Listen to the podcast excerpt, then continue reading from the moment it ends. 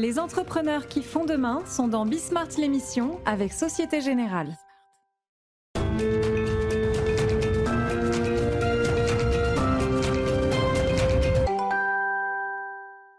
Salut à tous, c'est Bismart, euh, comme hier, hein, dans les allées du mondial de l'automobile, autour des grands enjeux, notamment euh, du groupe Renault, de la marque Renault. Alors non, du groupe Renault. On va d'abord parler communication.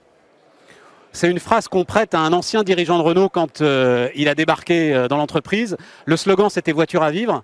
Il a dit c'est bien des voitures à vivre, mais j'aimerais bien des voitures à vendre. Bon ben voilà, comment est-ce qu'on vend aujourd'hui des, voitures et des automobiles? Et puis ensuite, on ira avec euh, la marque Dacia. Enfin, Dacia, elle est en pleine révolution, nouveau logo, nouveau message, nouveau concept. Vous allez voir tout ça, c'est parti.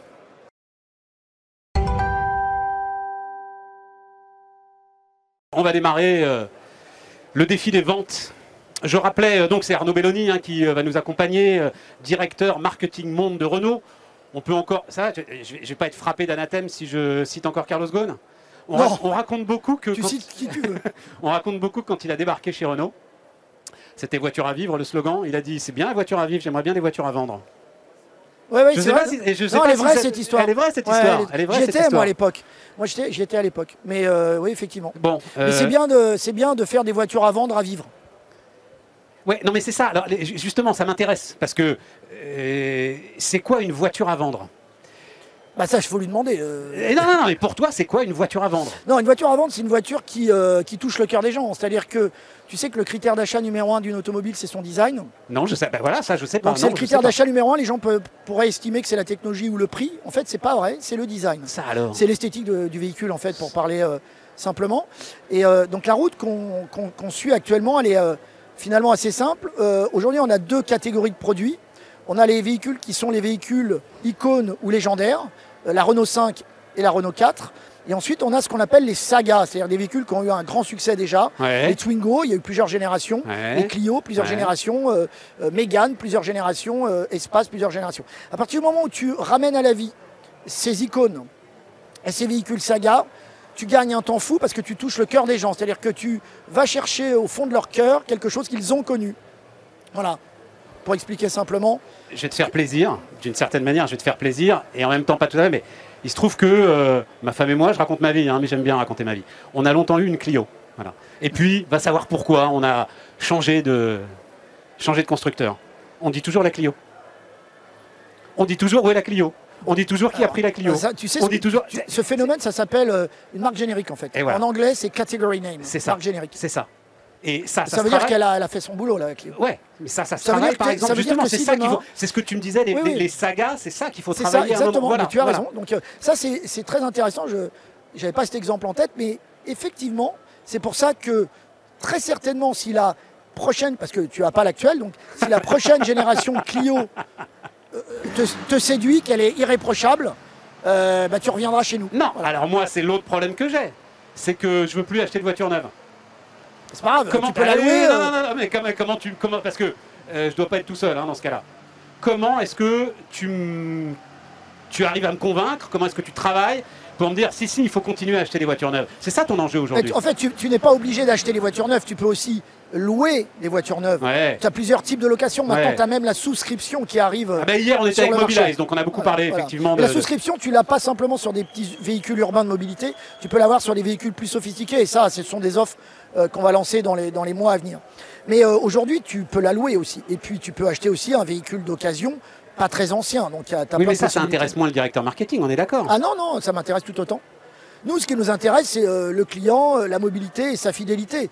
Euh, moi, on ne fait pas de hiérarchie. C'est pas mieux ou moins bien Bah, bah, de- d'acheter un véhicule neuf ou un véhicule d'occasion. et le groupe n'a pas la même marge sur un véhicule neuf sur un véhicule d'occasion. C'est un business. Nous, ce qui compte, c'est de garder le client. Garder Ouais. le client, c'est lui offrir toutes les solutions de mobilité possibles. Ouais.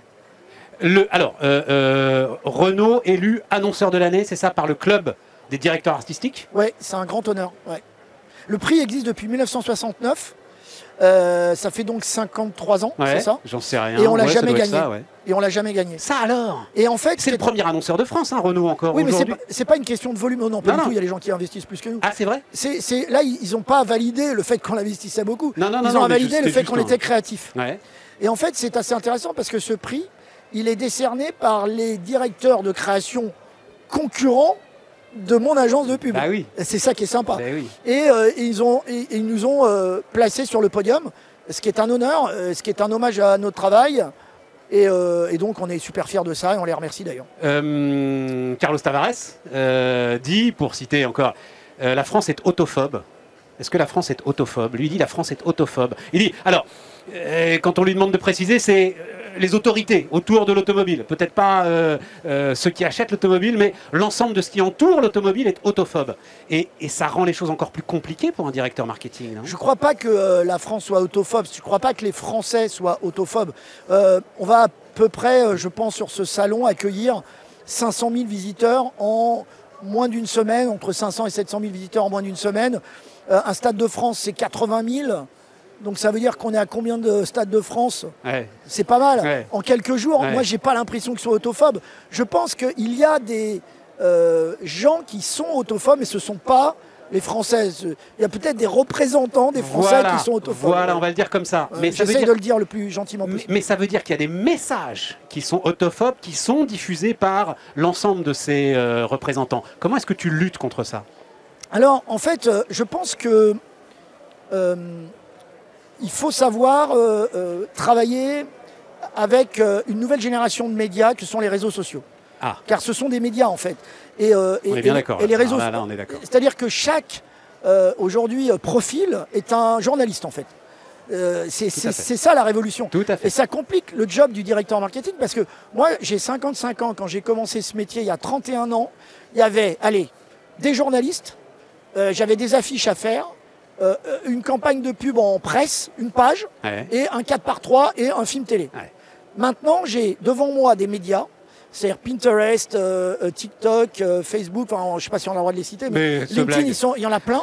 Euh, j'ai Bismart, Tu sais quoi, je me considère pas comme concurrent de Ouais, TikTok. voilà, voilà j'ai Bismarck, j'ai- plein de médias et j'ai une idée à, à développer. Par exemple, la Renault 4. La Renault 4, il va falloir que je la traite différemment sur LinkedIn, différemment sur euh, Pinterest, donc que des photos, différemment sur Instagram, différemment sur Facebook, etc. Mais c'est la même idée, sauf que j'ai euh, dix fois plus de boulot qu'avant. C'est-à-dire que c'est devenu très compliqué et à la fois c'est devenu plus simple parce que euh, avant, quand je lançais une voiture, là je vais être un peu technique, Vas-y, vas-y, euh, on, est là pour ça. on préparait la campagne de pub.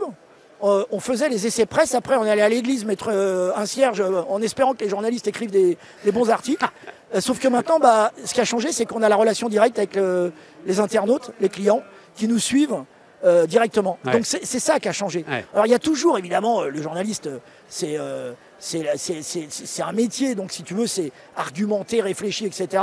Et on doit gérer en plus de, de- des milliers de femmes qui sont devenues eux-mêmes, allez, prescripteurs, influenceurs, et qui, eux, sont euh, pas toujours des méga spécialistes de l'automobile, qui réagissent avec leur je cœur. comprends, je comprends, je Donc comprends. c'est devenu plus compliqué. Et c'est aussi pour ça que on a des phénomènes, des phénomènes de propagation de vraies informations, mais aussi de fausses informations qui se propagent sur les réseaux sociaux parfois et qui sont compliqués à gérer. Voilà. Euh, donc, Je ne sais pas euh, si j'ai pas été un peu trop compliqué. euh, non, non, euh, non, non, parfait, parfait, parfait. Euh, la Renault 4, donc 4L. Oui. J'ai du mal à comprendre le retour du concept, là, retour vers le futur.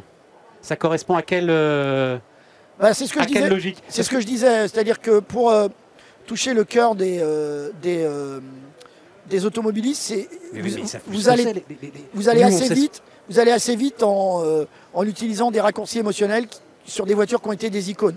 La, la Renault 4, c'est, ça a été la voiture française la plus vendue dans le monde. Oui, mais il y a tellement longtemps. Ah oh ouais, mais non, mais enfin, euh, vous l'avez connu, euh, Stéphane? Bah, à peine. Ouais, quand Et même. nous, on l'a. Attends, on a Ah, moi, près le même âge. Non, je l'ai connu. Moi, j'ai- on, connu, a, la on, a, 4L? bah, on a passé le permis dessus à l'armée. hein. T'as passé Ouais. le permis de tuer à l'armée. Ouais. Ouais. Non, mais voilà. Non, mais et, et donc, ça veut dire que tu Bah, ça veut dire que tu gagnes du temps. à une génération qui aujourd'hui a les moyens de t'acheter autre chose que les 4L, Non, justement. mais bien sûr, mais dans ce cas-là, si tu veux, bon, alors, il y, a- il y a deux types de générations. Il y a ceux qui s'en souviennent, et là, tu, tu touches leur cœur, ça va très vite. Et ceux qui ne l'ont pas connu, c'est pour ça qu'on la traite pas euh, néo-rétro, et c'est pour ça qu'on la traite rétro-futuriste. Quelle est la différence? La différence, c'est que, pardon, excusez-moi, je regardais, Vas-y, vas-y. je regardais la Elle est derrière, là, c'est Ouais, ça qui est pour là ça. Oui. Ouais. C'est-à-dire qu'il y a un très haut contenu technologique à l'intérieur de, la voiture. Elle est 100% électrique. À l'intérieur, vous avez l'environnement euh, Google Automotive System euh, qui vous permet trois choses de parler à la voiture, d'interagir avec la voiture. Tu nous fais la vente, là. Oui, un petit peu, c'est mon métier. De, euh, vous avez la- la- le Google Maps qui réagit en temps réel et surtout, vous avez, comme il y a le Google Play, le store, vous pouvez intégrer dedans des apps et surtout vous aurez l'avatar qu'on a présenté tout à l'heure. Non mais l'avatar, là je crois que t'es largué là. Non, non, non, non, non, c'est juste que je regarde le, le- le design de. Enfin, on est très très loin de la 4L, quoi, effectivement. Ah non mais même, elle est pas. Mais non, elle est regarde, sympa, cette voiture-là. partie, oui, oui, la partie carrosserie, t'es sur la 4L. Hein, y a, y a pas. Tu vas faire un stage 4L. Bon, euh, 4 minutes, parce qu'il faut qu'on parle. Tu es patron de la marque à l'échelle mondiale. Oui. Les différentes géographies dans lesquelles. Enfin, euh, patron du marketing de la marque. Oui, les différentes géographies dans lesquelles euh, aujourd'hui euh, travaille Renault. Alors bon, j'allais dire Russie, non, c'est- c'est- ça c'est fini. Inde, Euh, Colom- Inde, Colombie, Brésil. Brésil. Colombie, Mexique. J'étais en Colombie et au Mexique. Tu sais qu'on est numéro un du marché en Colombie. Eh ben, je te l'apprends. Petit marché en même temps, la Colombie. Il n'y a pas de petit marché. Il n'y a que des amis. Non mais l'automobile y est considérée de manière radicalement différente par rapport à ce qu'elle peut être en Europe. Tout ce qu'on disait tout à l'heure sur les messages euh, euh, qui sont un petit peu hostiles à l'automobile, qui sont compliqués à gérer, etc. J'imagine qu'en Amérique latine, euh, euh, Ils en n'existent Inde, pas. et voilà, Ils n'existent pas. on va encore acheter une Là, voiture le- avec les- des, étoiles dans les yeux. Les marchés, les marchés les plus exigeants, là, en ce moment, ce sont les marchés euh, européens. Sur les marchés en Inde, oui, on fait encore une cérémonie quand on livre la voiture. Voilà, c'est ça, c'est tout ça quoi. Tout à fait juste, oui. Et c'est ça qui porte le groupe autant que ce dont on vient de parler euh, et des difficultés que euh, euh, on peut rencontrer aujourd'hui dans les messages automobiles en Europe. En même temps, tu vois, il y a un truc qui est assez intéressant, c'est que Renault a toujours été une marque mondiale, Ouais. à la différence d'autres d'autres groupes français. Et quand on va en Colombie aujourd'hui, on est numéro un en Colombie. Pourquoi? Parce qu'on a construit une usine il y a très longtemps. Et on a euh, une histoire. On est, on est fait partie de la pop culture colombienne, c'est-à-dire que on fait partie de la vie des gens là-bas. C'est extraordinaire. Euh, et en, en fait, on doit euh, peu adapter le- nos messages, mais au moins là-dessus, on doit les adapter. Ouais. Ouais. Dernière question autour de, du bouleversement des, euh, des modes de propulsion, des énergies, etc. Est-ce qu'il faut, face à un consommateur qui est quand même, mais je te pose la question, il est perdu le consommateur face à l'automobile, le consommateur euh, français, européen, là aujourd'hui? Ouais, euh, quand tu passes à une nouvelle technologie, il faut être un petit peu didactique. Il faut expliquer, il faut Ouais. prendre le temps d'expliquer, Ouais, etc. Maintenant, tu sais, il y a des idées euh, préconçues qui courent sur euh, l'électrique. Par exemple, il y a pas mal de constructeurs qui se sont trompés de voie parce qu'ils ont imaginé qu'au départ, le- l'acheteur d'un futur véhicule électrique en avait rien à faire de la voiture. Et en fait, c'est une impasse complète. En fait, le client, l'automobiliste, il se moque probablement euh, de savoir si euh, c'est de l'essence, du diesel ou de l'électrique ou demain de l'hydrogène ou après-demain du solaire. Ce qu'il veut, c'est que ce soit fiable. Et ce qu'il veut, c'est du plaisir. Et ce qu'il veut, c'est de la fiabilité et de la commodité. Donc nous, on fait des voitures normales, normales, des bagnoles, Belle belles, euh, propulsées par une technologie qui est électrique, qui demain sera hydrogène. Mm. Et moi, ça ne change rien à mon marketing. Mm. Sauf que ce qui change, c'est que, évidemment, je dois l'accompagner dans le changement de techno, mais pas plus que ça. On peut se le dire, c'est la grande rupture de Tesla euh, au moment où il est arrivé. C'est pas parce que c'est électrique que vous allez être dans une caisse à savon. Exactement, ils ont plutôt réussi ça. Ouais. C'est-à-dire qu'ils ont fait des vraies voitures. Ouais, voilà, c'est ça. Bon, euh, merci euh, Arnaud. Bah, merci, à pour toi, tout ça. hein. Arnaud merci de m'avoir hein, invité. hein, qui nous a accompagné, le, le directeur marketing monde de Renault. Et maintenant, on va aller, bah, on va continuer à parler un petit peu de marketing parce que c'est le grand rebranding qui est juste en face, Ah, celui de Dacia. Donc, euh, on va aller retrouver le patron de la marque Dacia justement. bravo, vive Dacia.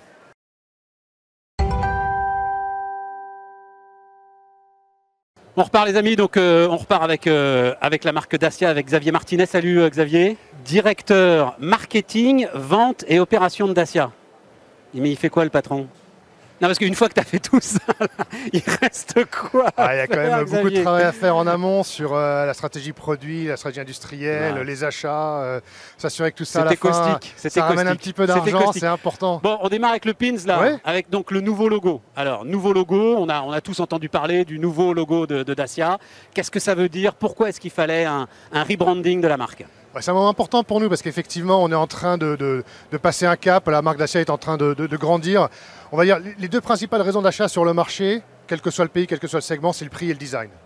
Jusqu'à présent, on était connu pour le prix. C'est marrant. Un non, peu non, moins je, juste je dis parce que euh, vous étiez là il y a 5 minutes. Le directeur marketing monde de Renault, il dit que c'est le design, lui. Parce qu'il peut pas dire que c'est le prix. En fait, c'est ça le problème.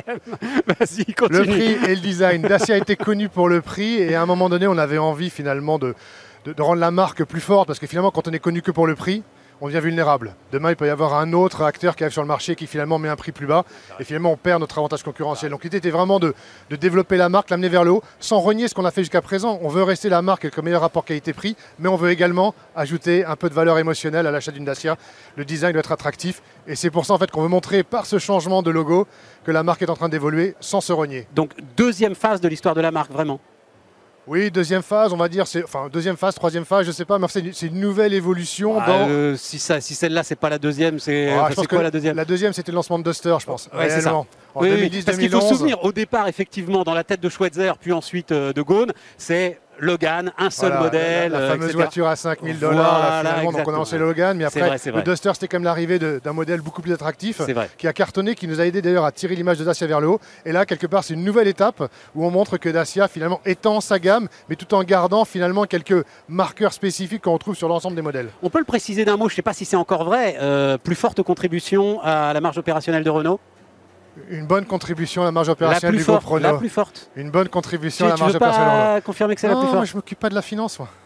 Non, c'est vachement intéressant. Mais alors, tu vas me confirmer, c'est-à-dire qu'à partir du moment où effectivement le client est rassuré sur le prix, je vais le dire comme ça, il se paye toutes les options possibles et imaginables. Oui, mais c'est vrai. Souvent, on a, on a l'image en fait que Dacia c'est low cost, mais en fait, quand on voit que 60%, 70% de nos clients prennent toujours les versions les plus hautes, on voit bien qu'effectivement, ils se font plaisir aussi et ils prennent les versions qui répondent le mieux à leurs attentes. Alors, euh, est-ce que euh, nouvelle marque, euh, nouvelle identité de marque, est-ce que ça veut dire qu'on va essayer d'aller chercher de nouveaux clients? Oui, ça c'est clair. On veut toujours étendre notre domaine finalement d'activité. Alors, on voit à chaque fois qu'on lance une nouvelle voiture, on va chercher des nouveaux clients. On prépare aussi l'arrivée du Bigster. Le, le- le vrai SUV du segment C qui va arriver en Qu'est-ce 2025. que c'est que le Bigster? Attends, le le vrai SUV du segment le- C qui tu vient dis pas SUV, tout le monde dit SUV, excuse-moi. Le SUV. Le véhicule qui viendra au-dessus de Duster, mais pour ça, en fait, il faut que la marque aussi soit attractive, qu'elle intéresse les gens. Peut-être aujourd'hui, certaines personnes considèrent que Dacia n'est pas dans leur catalogue de choix. Et, et en fait, en changeant l'image de marque, en montrant ce ce vers quoi on va, on veut rendre cette marque finalement désirable. Et c'est tout l'enjeu finalement de ce programme-là. Parce que le SUV du segment C, c'est le segment le plus important en Europe, à la fois en termes de, de volume, mais également en termes de profit. Donc Ouais. on pense qu'on a notre, euh, une carte à jouer sur ce segment-là. Moi, je veux bien dire le SUV, hein. j'ai aucun problème avec Oui, ça. moi, Bon, alors, là, on est euh, bah, euh, magnifique terrasse, et puis au-dessus de l'ensemble du stand Dacia, et puis, donc là-bas, là, il y a, c'est quoi? C'est un concept car C'est, alors, euh, c'est la voiture de Big Jim. Enfin, quand, euh, quand nos gamins euh, jouaient avec Ken et Barbie, c'est dans une voiture comme Bah, ça. ça veut dire qu'elle te plaît au moins. Je sais pas. je sais- elle est- elle est- en tout cas, elle attire l'œil. J'ai envie qu'on en parle. Tu Mais vois, voilà. Justement, c'est fait pour ça. En fait, Voilà. c'est fait pour ça. On on voulait avoir un objet qui finalement Tiens, incarne quelque part l'évolution de, de- de la marque. Euh, un objet qui soit euh, un petit peu différent, qui détonne. Et Dacia a pris l'habitude au fil des années de casser les codes du Mais marché oui, mais automobile. pas, enfin, c'est pas une marque d'aventure. Vous n'allez pas vous mettre à Ah, faire. mais quand tu vois le Duster, quand tu vois la Sandero Stepway, 70% des ventes de Sandero sont en Stepway. Les gens apprécient finalement ce design un petit peu atypique, cette capacité à sortir des chemins et des sentiers battus. Ouais. C'est une vraie, euh, un vrai marqueur de, de- de Dacia. Et donc, finalement, avec ce véhicule-là, Manifesto, il s'appelle. hein. oui, en fait, c'est un laboratoire d'idées. Ouais. C'est une voiture, en fait, un objet qui montre ce vers quoi Dacia veut aller, pas forcément en termes euh, d'objets et de carrosserie, mais vraiment le contenu qu'il y a dans les voitures. Donc des plastiques recyclés, une voiture légère, euh, des, systèmes un peu euh, sympas comme Uclip qui permet de fixer finalement des accessoires dans la voiture. C'est tout ce genre d'éléments que tu retrouves tout autour de la voiture et qui montrent ce vers quoi Dacia veut aller, pour être toujours plus malin au quotidien. et qui sont designés par et pour Dacia ou qui, et on va en parler un peu plus, appartiennent à, je crois, ce que vous appelez la banque d'organes du groupe Renault. Oui, alors effectivement, nous on design nous-mêmes nos, nos- nos concept cars. C'est-à-dire qu'à un moment donné, il faut que ça vienne de l'intérieur, il faut que le concept car il, il reprenne finalement, il porte les valeurs de la marque. Et après, évidemment, il y a des, des banques d'organes, enfin une banque d'organes au groupe Renault dans laquelle on, on va piocher, mais il y a également quelques petits aspects un peu malins, comme finalement les plastiques recyclés, comme ce système de fixation des accessoires qu'on développe pour donner un caractère un peu spécifique, Non, mais voilà, c'est ça, c'est ma réponse. C'est-à-dire les, les petits trucs un peu malins, là, etc. C'est euh, vous qui les avez, ça, euh, c'est Dacia, les avez. Dacia, Bon, exactement. après, on voit le- le- le- le- l'ensemble de la gamme. Là, on reste très classique quand même pour l'instant. hein. Il n'est il est pas question d'aller euh, trop chahuter quand même le, le nouveau consommateur. Bah, écoute, quand Dacia est la troisième marque la plus vendue à particulier en Europe, je pense qu'on chahute déjà pas mal le marché. Troisième, Troisième marque à particulier. Devant nous, il y a une grande marque allemande que je citerai pas, une grande marque japonaise que je citerai pas, mais, mais c'est quand même Donc pas mal pour. et euh, Toyota, hein, vous l'avez vu c'est quand même pas mal pour euh, la marque euh, Dacia qui finalement au fil des années a réussi à conquérir de plus en plus de clients. À chaque fois, sur 100 clients qui achètent une Dacia, seulement 25 avaient une Dacia avant, 75 avaient une autre marque. Une génération après, sur 60 qui renouvellent une Dacia, 64 renouvellent leur Dacia dans une nouvelle Dacia. Donc ils sont contents à l'achat, ils sont contents au réachat. Euh, le prix maintenant, c'est-à-dire que le, enfin, le défi industriel, euh, aujourd'hui, euh, donc ça reste une logique de plateforme hein, qui est très très importante, mise en place il y a des années d'ailleurs par le groupe Renault. On parlait de Gamme Entry d'ailleurs à l'époque, hein, on parle toujours de, de Gamme Entry. Oui, Gamme Entry, Gamme Global Access, mais surtout on parle de la plateforme CMFB, qui est vraiment la plateforme en fait, sur laquelle on, appuie finalement la nouvelle Sandero, la nouvelle Logan, le nouveau Jogger et demain le nouveau Duster et le nouveau Bigster. Donc c'est vraiment finalement une plateforme sur laquelle on arrive à avoir différents types de carrosseries, avec évidemment des intérêts de synergie qui sont extrêmement intéressants pour qu'à la fin finalement le client trouve un objet très sympathique à un prix qui reste toujours au meilleur niveau du marché. Et alors on en reparlera euh, puisque le patron de, Dacia sera avec nous demain. Mais la difficulté aujourd'hui, les cassures dans les chaînes de valeur, etc., ne créent pas des, difficultés particulières à cette économie de plateforme? Ou au contraire, ça te permet de mieux de mutualiser euh, l'ensemble de, de la production Aujourd'hui, les disruptions qu'on retrouve sur le marché, finalement, elles sont de plusieurs ordres. Quand on regarde les composants électroniques, par exemple, ça vient effectivement euh, mettre un petit peu le bazar et tout le monde en souffre les Dacia sont un petit peu moins équipés en composants électroniques que, la plupart des concurrents généralistes, c'est-à-dire qu'on souffre moins finalement de ces choses-là. Néanmoins, quand il y a une crise sur l'ABS, l'ABS est réglementaire, on est aussi euh, impacté comme les autres. Globalement, on, essaye de trouver euh, euh, le meilleur équilibre avec des voitures qui ont vraiment le juste essentiel. C'est vraiment en fait finalement notre leitmotiv, c'est limite un peu pathologique, hein, tous les jours, toutes les semaines. Est-ce que ce, cet équipement, est-ce que cet item est absolument nécessaire ou pas? Des fois, on se bat pour quelques centimes. Des fois, c'est pour quelques centaines d'euros. Et là, ça fait vraiment la différence. Tu vois, un jogger, par exemple, sur cette plateforme CMFB, il pèse 300 kg de moins que le 7 places moyen sur le marché européen. 300 kg. Et donc ça, ça veut dire qu'il y a des batteries d'ingénieurs qui sont partis, parce que je crois que vous insistez beaucoup sur l'idée qu'ils partent d'une feuille blanche, avec dans l'idée, on va faire où ça vient, euh, euh, c'est itératif, c'est dans le processus de, discussion et de création du modèle. En fait, il y, a un challenge permanent. Est-ce qu'on a besoin de ça? Est-ce qu'on a besoin de ça? Est-ce qu'on a besoin de ça? Quand on arrive à faire une voiture du segment C qui peut transporter jusqu'à 7 personnes et qui pèse 300 kg de moins que les concurrents, en gros, tu achètes moins d'acier, tu n'as pas besoin d'avoir un moteur plus puissant, tu n'as pas besoin d'hybridation. À la fin, tu arrives à avoir une voiture à 119 grammes de CO2 qui est au meilleur niveau du marché. Et ça, c'est vraiment ce challenge limite pathologique. Toujours challenger chaque euro dans chaque voiture. On a aussi la même approche euh, au niveau du, commerce. On essaie vraiment de réduire sans arrêt les dépenses. On fait moins de campagnes de pub que nos concurrents. Et à la fin, c'est des euros qui ne sont pas payés par nos clients. Parce qu'à la fin, de toute façon, c'est soit le concurrent, enfin soit le, soit le client, soit euh, la marque, soit le gouvernement qui paye. Et en général, ce sont les clients qui payent. Donc euh, on fait des choix sans arrêt. oui, enfin, ou le gouvernement beaucoup en ce moment. Ah, pour les incentives, effectivement. Tu es euh, directeur marketing. Euh, euh, j'ai beaucoup entendu dire en plus, alors c'était vrai pour la grande distribution, je ne sais pas si c'est vrai pour l'automobile, que si tu bombardes de pubs, le client justement de gamme entry, etc., se dit c'est moi qui suis en train de le payer ça le sent, il le ressent, vrai Oui, il le sentent. et, dès qu'on sort un peu de notre domaine, ils se disent c'est plus Dacia. en fait, c'est marrant parce qu'on peut suivre l'activité de la marque, l'activité de la marque en fait sur les réseaux sociaux. Et dès qu'on fait quelque chose qui, déborde un petit peu, tout de suite, on a un warning à la holla des réseaux sociaux. Donc on fait très attention. Vous vous embourgeoisez. Oui, euh, justement. donc, que vous faites, à chaque fois, on se pose la question est-ce que ça fait sens par rapport à ce qu'on a fait jusqu'à présent? Est-ce qu'on garde l'esprit Dacia parce que je regarde, là, je voyais équipement, alors tu, je, parle sous ton contrôle évidemment, mais équipement de base, équipement de série caméra de recul, aide au stationnement, démarrage en côte. Aide au démarrage en côte. Ça, c'est de base série sur, euh, sur les Dacia. Bah, sur le Duster, oui, on a besoin, oui, effectivement. Mais en fait, on, cherche toujours l'équipement essentiel. Une caméra de recul, il y a quelques années, n'était pas essentielle. Aujourd'hui, elle l'est. Une climatisation, euh, euh, il y a quelques années, n'était pas essentielle. Ah, la climatisation régulée n'est pas essentielle. Donc, en fait, à un moment donné, même à la rigueur, un écran dans ta voiture. Aujourd'hui, tout le monde a un petit objet comme ça. Ouais. Donc finalement, est-ce que tu as encore besoin d'un deuxième écran dans ta voiture? J'en sais rien, alors tu réponds eh ben, quoi? Dans la Sandero euh, de base, on a une proposition en fait où le, client utilise son smartphone pour le connecter à la voiture. Donc il a fallu designer le petit, le petit logement. Exactement, et ça permet d'économiser encore quelques euros. Alors on nous dit aujourd'hui, mais franchement, enlever la navigation dans une voiture, euh, c'est pas possible. Les, gens veulent une navigation. Ouais, il y a 15 ans, tout le monde voulait un lecteur CD, hein, je te le rappelle. Hein. Ouais. Non, puis la navigation, enfin, tu as raison, elle est sur notre elle est sur notre On l'a sur le téléphone portable. oui. Donc en fait, Dacia cherche toujours à optimiser finalement euh, chaque, euh, chaque, euh, la liste d'équipements. c'est pas pour gagner plus d'argent, c'est pour pouvoir toujours offrir le, juste prix aux clients. Parce qu'en fait, avec, l'inflation qu'on a aujourd'hui sur les matières premières, avec la réglementation qui arrive, on a le, GSR2 qui arrive, donc c'est plein d'aides à la conduite qui vont être obligatoires dans les voitures en 2024. On a l'Euro 7, donc encore plus de sévérité sur le nombre de dépollution en 2026. Mécaniquement, ça va faire augmenter le prix des voitures. Donc à un moment donné, on va toujours trouver des, des des solutions pour pouvoir, de l'autre côté, réduire un peu la facture avec des choix qui, des fois, sont un petit peu compliqués, mais, mais qu'on doit pouvoir faire pour pouvoir toujours essayer de tenir le, prix client sous contrôle. Parce que c'est ça ton sujet euh, avec l'inflation. Attends, d'abord, juste un mot, parce que j'avais jamais entendu euh, parler du GSRD.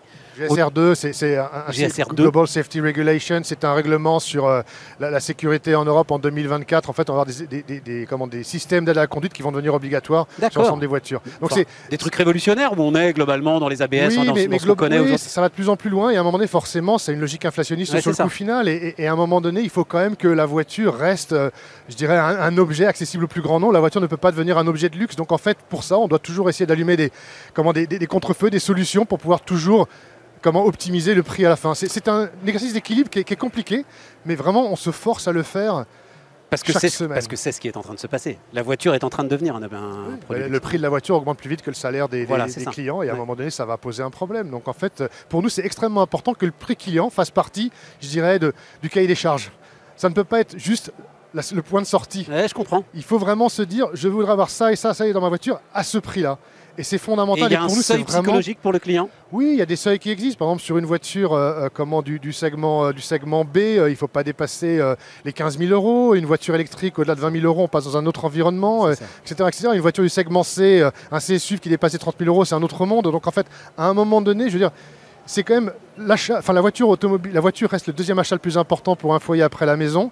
On voit qu'aujourd'hui c'est assez compliqué quand même de, pouvoir répondre à tous les défis. les gens quand même sont, aujourd'hui en recherche de solutions et en fait on voudrait que Dacia soit une des solutions sur le marché automobile. Merci pour tout ça, Xavier. Merci, euh, Xavier Martinet, donc, hein, qui euh, nous accompagnait. Mais d'ailleurs, on retrouvera demain, on continuera cette, euh, cette discussion passionnante. Il y a des éléments, évidemment, qui, sur lesquels je ne suis pas allé avec toi, Xavier, mais avec qui j'irai sur le, patron de la marque et notamment tout ce qui concerne la fabrication en Chine du, du modèle électrique. Donc, on reparlera de tout ça. On se retrouve demain sur Bismart. Euh, toujours dans les allées du Mondial de l'automobile. Les entrepreneurs qui font demain sont dans Bismart l'émission avec Société Générale.